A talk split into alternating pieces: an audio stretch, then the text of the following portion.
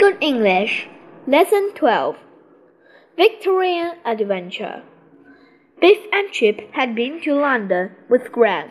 They had some pictures which they put into a scrapbook. They wanted to take the book to school. Gran came into Biff's room to look at the children's scrapbook. We had a great time in London, said Biff. Thank you, Gran. Gran was pleased.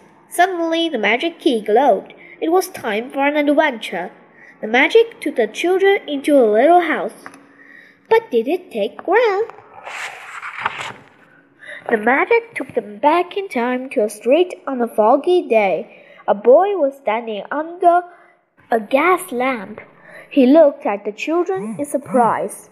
Excuse me, said Biff. Do you know where we are? Don't you know? said the boy. This is London. He took his hat off. It wasn't a boy, it was a girl. I'm called Vicky, said the girl. I'm called Vicky after the Queen. What Queen? asked Biff. Queen Victoria, said Vicky. Don't you know anything? I'm hungry, said Vicky. Have you got any money? No, sorry, said the children. Come on then, said Vicky. I know where we can get some. Follow me. They followed Vicky down windy streets. At last, they came into a blacksmith. The blacksmith was looking at a horse hoof. The horse needed a new shoe. Got any jobs, mister? asked Vicky. I'll give you a penny to pump the bellows, said the blacksmith. The children pumped and pumped until the fire glowed hot. It was hard work. The children were hot and thirsty. Vicky took them to a pump and everyone had a drink. The Vicky pumped the water and the children washed their faces.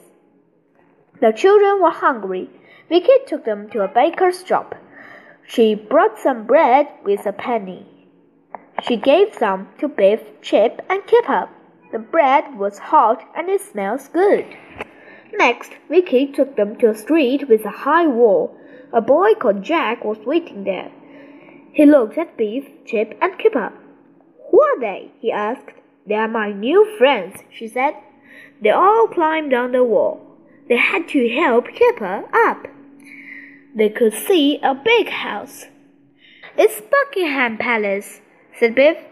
We saw it when we went to London with Gran. Suddenly, a light flashed at the window. It flashed on and off. It was flashing at Jack and Vicky. Jack had a lamp. He shone it back. Good, he said. Come on, follow me. The children jumped off the wall and ran to the palace. Keep down, called Jack, and run fast. Someone opened the window and they all ran towards it.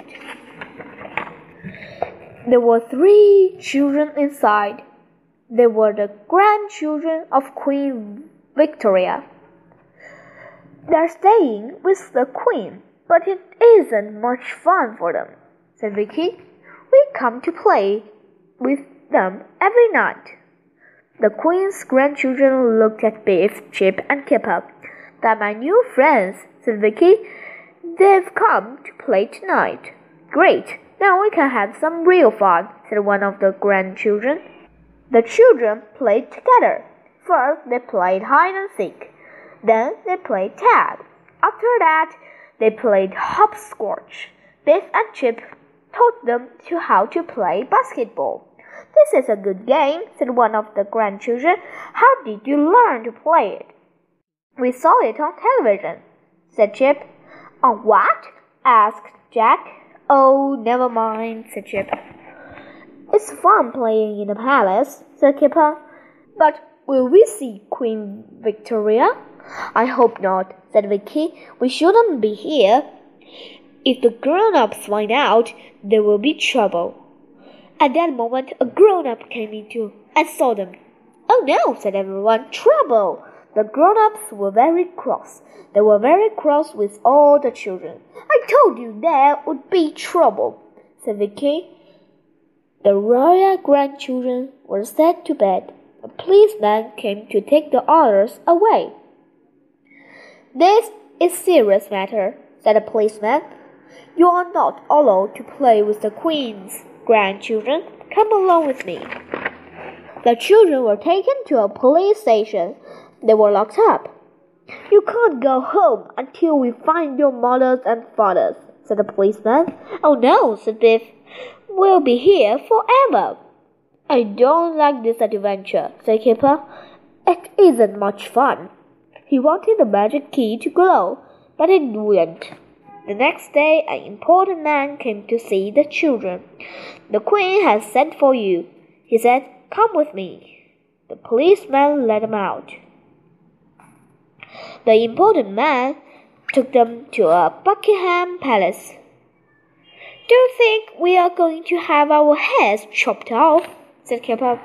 Gran was having tea with the Queen Victoria. Gran, said Chip, what are you doing in our adventure? We're having an adventure of my own. Queen Victoria looked at all the children and smiled. Your grandmother has told me that you are good children, so she said. You can play with my grandchildren and stay to tea. The children played in the stone room. They had a sack race. Come on, Biff, called Gran. Come on, Vicky, called the Queen. This is fun, everyone said. You can have one more race, said the Queen, and then it will be time for tea. I hope you like scones and homemade strawberry jam. The magic key began to glow. It was time for the adventure to end. Goodbye, said Kipper. Thank you for having us. It was a pleasure, said Queen Victoria. Do come again.